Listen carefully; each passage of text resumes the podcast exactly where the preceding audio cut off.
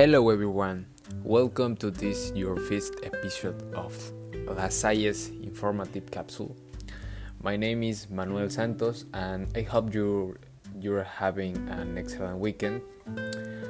We all know the global pandemic that emerged just over a year ago. Um, the classes weren't the same again. We went from having face-to-face classes to having online classes. Yes was really bad situation for all.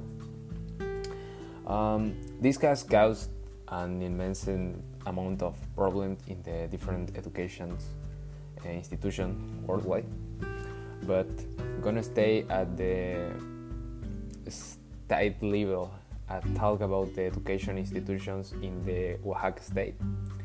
Let's get started. From situations um, that Oaxaca is currently going through.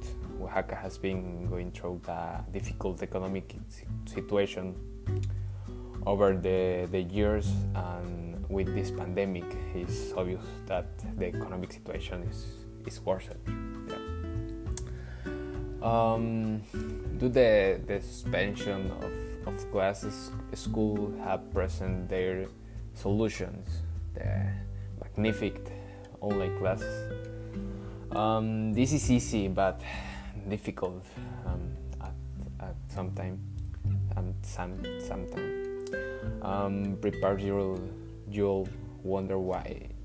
Um, cause this situation caused uh, other inconvenience and let's list one some.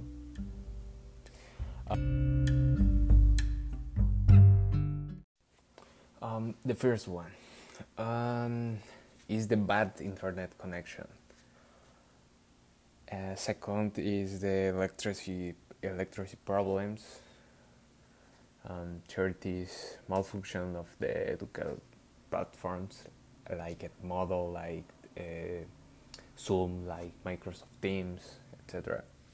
Um, number four is uh, not having an electron in, an electron devices that uh, allow collections. Um, some people uh, haven't uh, an iPad and computer or a, or good cell phone to to take classes and it's, it's so bad it's a it's a bad situation yeah and that's just to say a, a few because there probably there are many many more and remembering a problem is according to various authors a problem is a circumstance in which an obstacle to a normal situation is generated. Generate. Of course, in our daily life, problems arose. That's why uh, educational institutions do. And why did I mention the state situation? Because thanks to the situation, most of the educational problems that are present are um, currently, the classes have become uh, annoying and very repetitive. It's okay. We can demand much from the teachers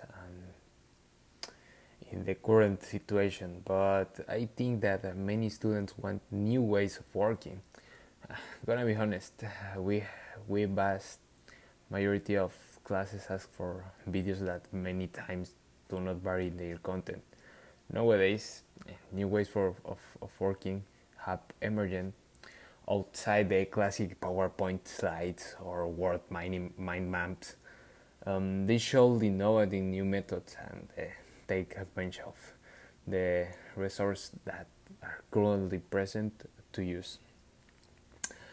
Giving you an, an example, with the new app, that's where was that was real said in the in this quarantine TikTok.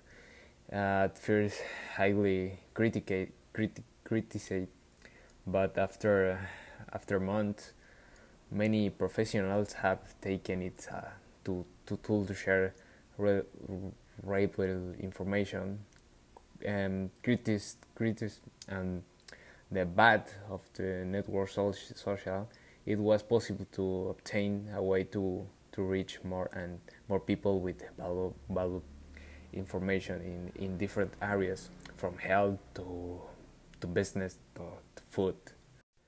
We suppose that the teacher asked, asked uh, used to record one it could come in as a fun way to, to share information and maybe until a new an influencer like Luisito Comunica, like um, I don't know, Juanpa Zurita and and like then the others influencers, you know, um, emergent. Oh, okay. Focus on closing today's topic. We're gonna to propose a structure that results of propose uh, solutions to the conflicts that are um, generated in online class. And, and in my opinion, it's something that is established, established, but many times we don't realize the method of analysis and problems solving.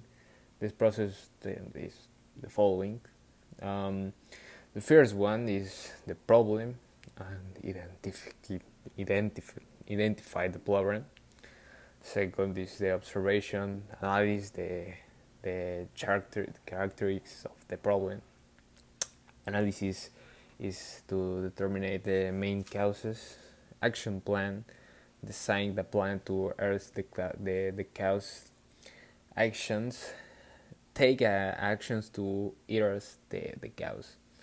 Verification is like uh, confirm the effectiveness of the action and start detection definitely they eliminate the causes of the problem and the, in the conclusions study again the activities developed and the plan to the future. Um, well friends it's harmful today. Uh, we appreciate your tuning and see you on another episode. And we hope you a nice vacation and see you